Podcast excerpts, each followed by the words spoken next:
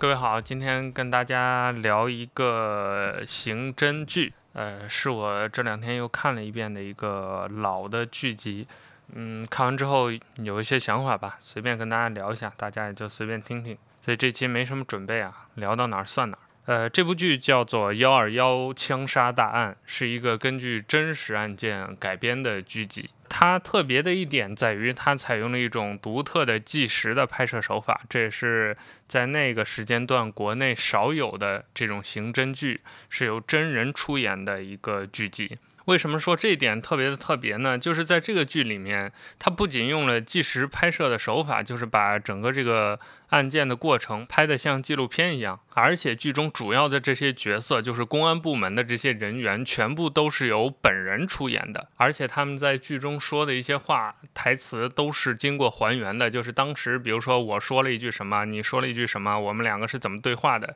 站在哪个位置，在什么情景下，当时是什么样，在剧中拍的就是什么样，所以整个这部剧就像一部 camera 在案发之后就跟随着整个这个公安。的团队记录拍摄，拍了一个纪录片一样，非常的真实。这部剧非常神奇的一点就是剧中的这些主演们，其实就是他们自己在剧里面的状态都非常的自然。就有时候我在看这个呃剧的时候，我就在想，就是说现在有这么多专业的演员，但你让他们表演的时候，其实是很难表演出这种接近于所谓的这种本色演出的一种状态。呃，这里要说一下，就是我们经常说在某个某个剧里面谁谁谁是本色出演，就好像他演了一个跟自己。自己的性格或者形象类似的一个角色、一个人物，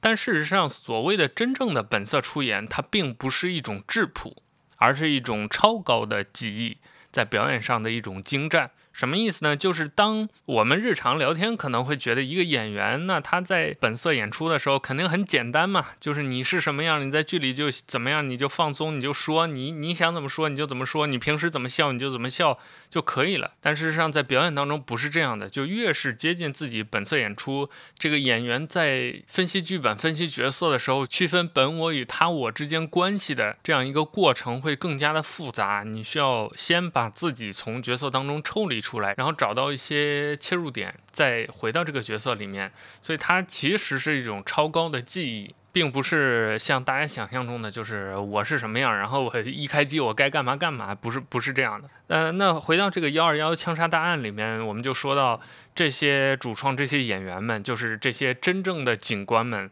他们在剧中很多表现是非常自然的，这也说明这个剧的导演刘慧宁在调度演员的状态，调度演员情绪。包括整个这个编剧团队在编排剧本、编排整个这个走位啊、故事线啊等等这些过程当中，是花了很多心思，而且整个做下来是非常精妙的。呃，我举个例子吧，剧中有一个让我印象很深刻的一个桥段，就是两位警官到一个学校里面去查一个小孩儿。其实这个小孩儿跟这个案件没什么关系啊，但是他的父亲被怀疑是嫌疑人。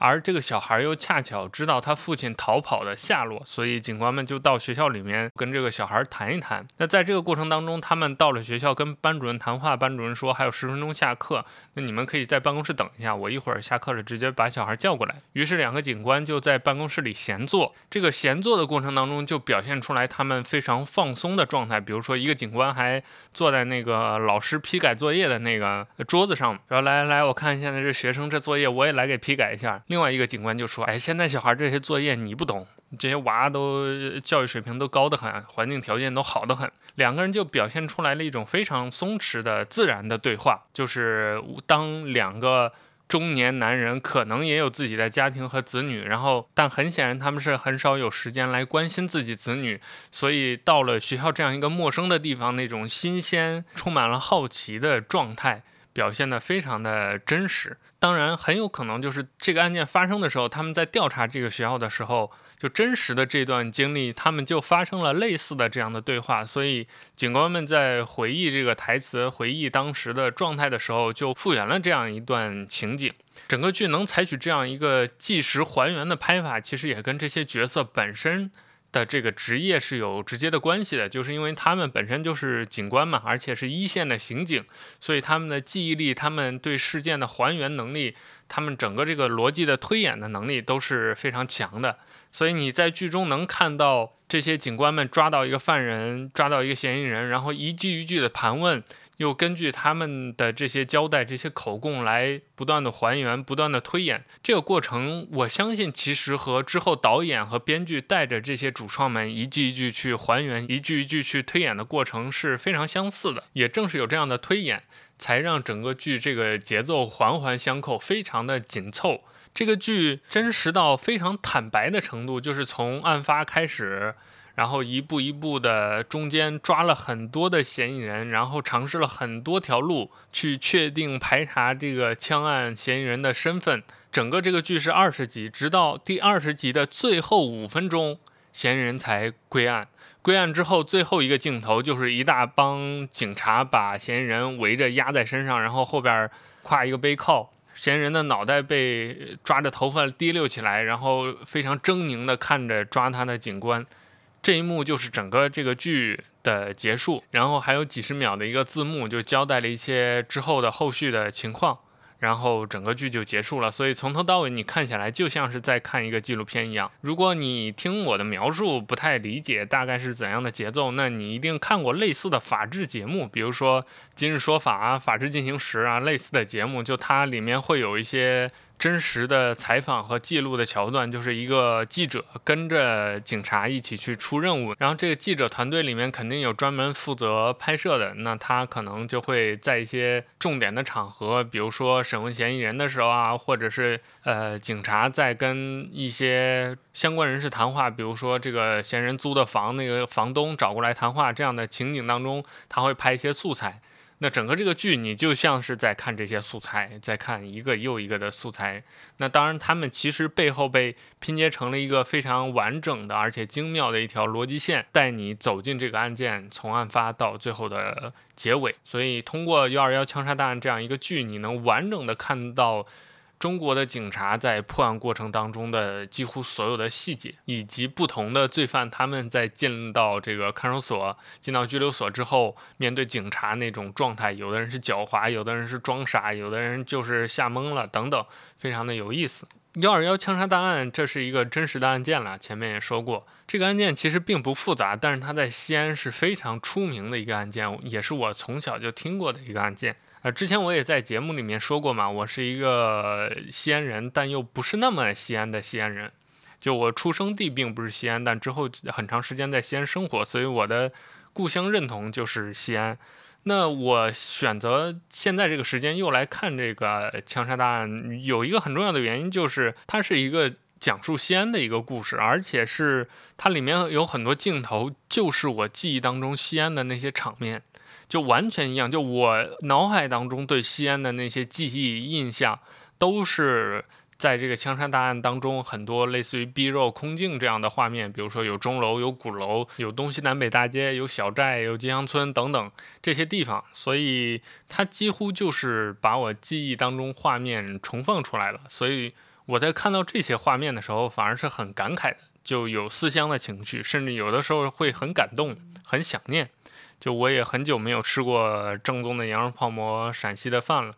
然后也没有听到过这些浓浓的陕西话。哦，说到陕西话，这个剧很吸引我的另外一点就是它当中。因为每个人都是按照自己说话的方式在说台词嘛，所以有各种各样的陕西话。就是如果你是陕西人，肯定能听得出来了。就是不同的口音，西安是有西安的口音，陕北、陕南都有自己的口音。这些不同的口音，刚好不同的警官，他们就带着不同的口音和说着不同口音的这些老百姓在交谈，所以就能感受到整个这个剧中都充斥着又土又地道的陕西话，甚至。就我现在在看这个剧的时候，我会觉得非常有意思的一点就是，这个剧当中很多那些陕西话我都很久没有听到了，就是那么地道、那么土的陕西话。就即使是我上大学也是在西安上的，所以距离现在也不算很多个年头，不超过十年。而且我是见过所谓的现代的西安的，就是不是我记忆当中那些灰蒙蒙的画面、那些土楼。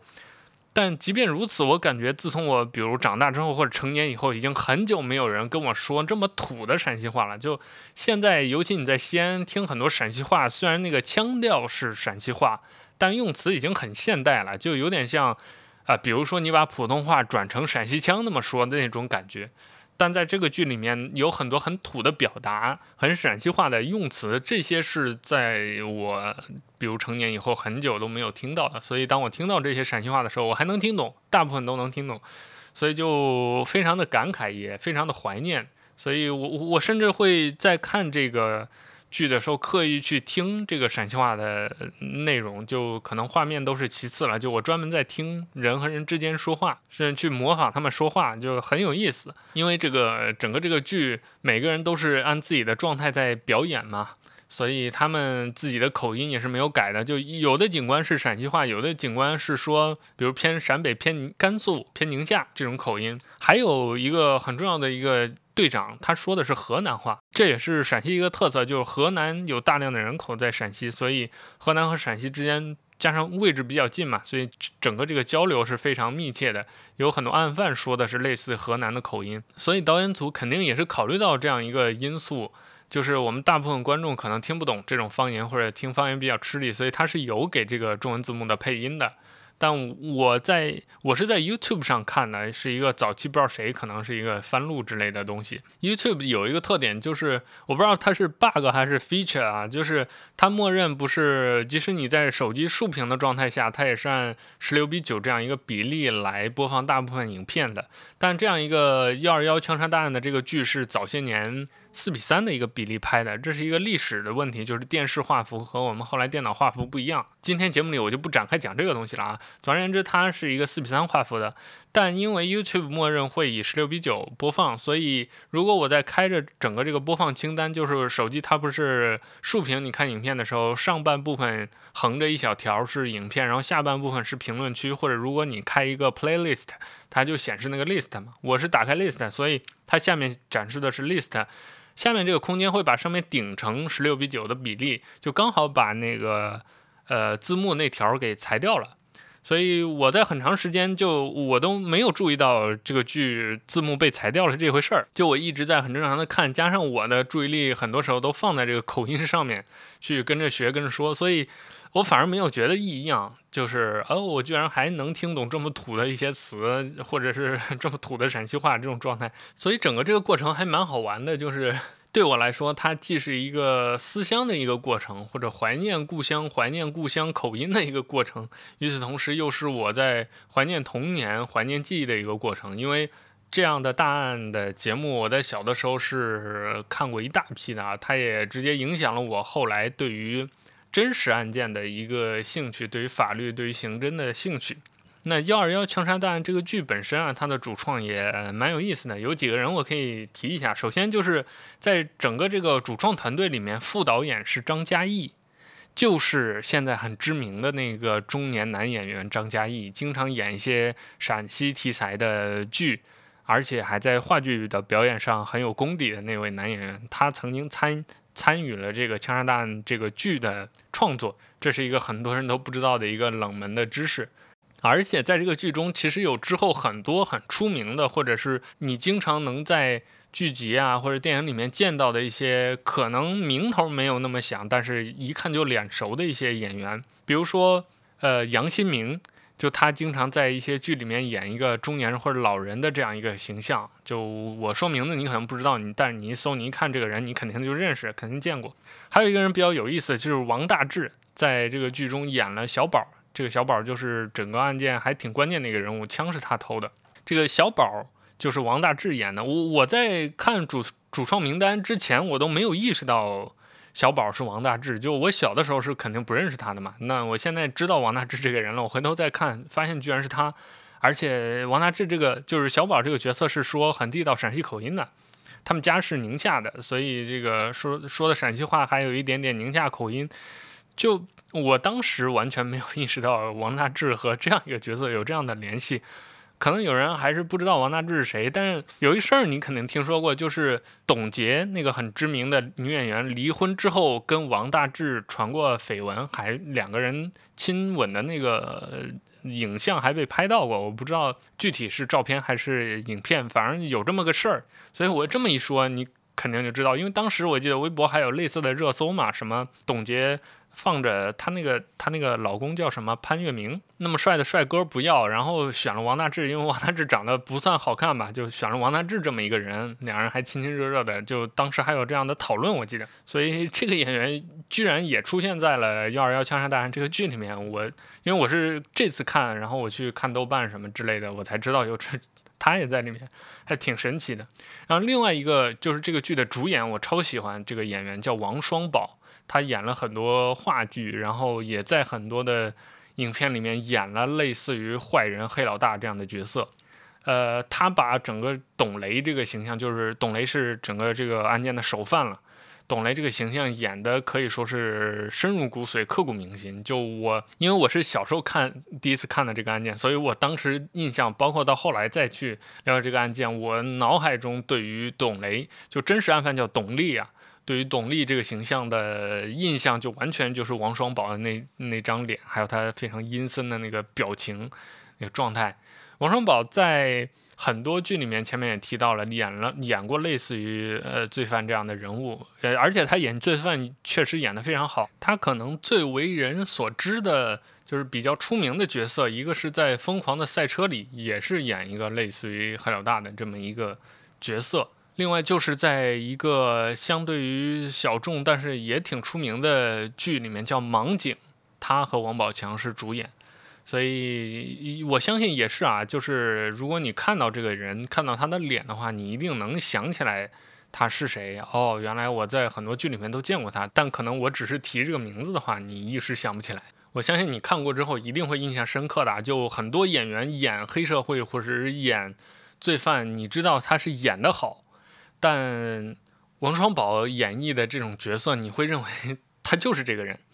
当然，事实上，《幺二幺枪杀大案》播出之后，也确实很多演员就是演一些这个小偷小盗啊，或者是一些边缘的犯罪分子啊，他们走在街上，这些角色都会被老百姓认出来，然后给警察打电话说：“哎，那谁谁谁又出来了？你这我在 街上看，就举报他，把就把这些人当成了真实的那个罪犯、犯罪分子。”当成了那个角色，当然，其实老百姓有这样的误会也可以理解嘛，因为整个这个案件它的拍摄手法是刚才我们说是那种纪实的，所以有相当一部分老百姓在看这个剧的时候，不会认为自己在看一个影视剧，他会认为自己在看一个纪录片，再加上这些演犯罪分子的这些角色。平均的表演水准都很高，演的都是入木三分。就除了刚才我称赞过的王双宝之外，整个这个剧里面，包括王大治演的那个小宝那个形象，都非常的真实，非常的有血有肉。所以老百姓看到这个，觉得 就误以为他们是真实的案犯，完全不奇怪。我在小的时候。第一次看这个剧的时候，我其实也问我爸，就因为因为这些剧都是我爸推荐的嘛，就我也问他这 真的假的。但总而言之啊，这也是说明这样一种纪实手法的拍摄的一种一种趣味吧。就摄影里面有一种拍摄手法叫观念摄影嘛，这个观念摄影它和文献摄影不同的一个最大的区别就在于。这个拍摄者他是观念先行的，就是他先有一个想法，脑中可能要拍一个故事或者表达某种情绪，然后他再利用相机、利用摄影这样的工具和手段去输出一些画面，来实现他脑海当中的那些想法。那关键摄影当中就有一些摄影师会。以类似于《幺二幺枪杀案》这样的手法去拍一些摄影作品，比如说他编一个故事、一个剧情，然后请这些演员、请这些朋友来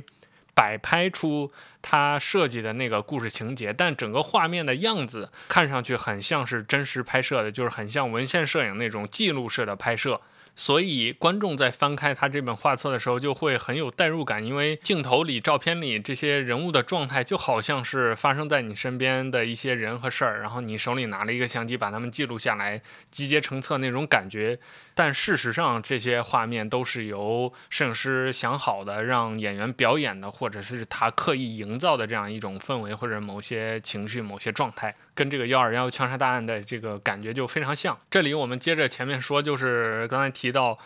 在九零年代的时候，有大批的这种类似的纪实手法的案件被拍摄出来。比如说，我印象很深刻的另外一部，也是我看了很多遍，非常喜欢的，就是九幺八大案。这是一个讲河南博物馆被盗的案件。我我这么一说的话，如果我们听众里面有关心案件的，肯定知道这个案件，因为这是中国历史上第一起。也可能是截至目前规模最大的一起博物馆的盗窃案，所以当时河南省的公安厅直接组织了一支警察队伍来侦破这个案件。当然，比较幸运的是，九幺八大案的大绝大部分文物，我我记得应该是好像是一件不漏吧，最后都被追回了。整个案件的这个破获过程，包括拍摄的就这个所谓的记录的过程也非常精彩。而且九幺八大案里面有一个非常。可以说是可以载入中国刑侦犯罪影史的一个角色，就是刘农军，就是九幺八大案的主犯。这个角色那个演绎他的演员也非常好，而且两个人就是真实的刘农军和这个演员的形象还非常像，所以那个演员把整个刘农军那种高智商罪犯，就真正的高智商罪犯的那种状态表现得非常非常的到位。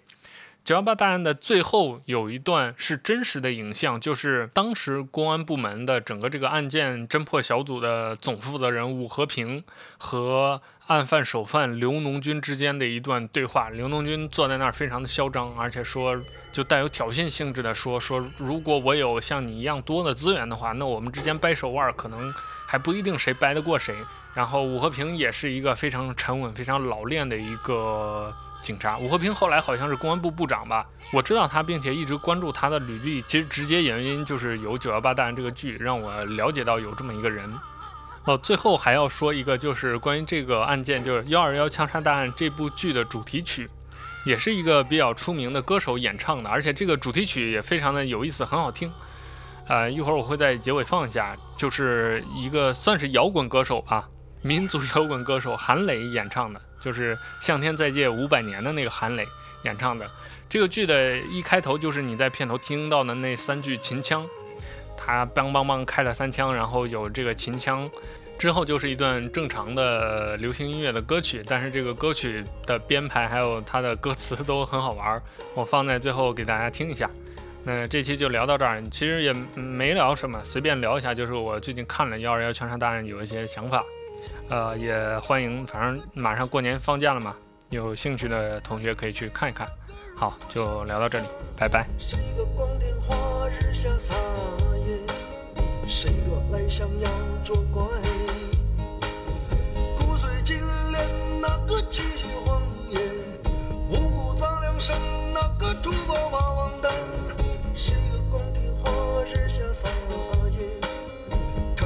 想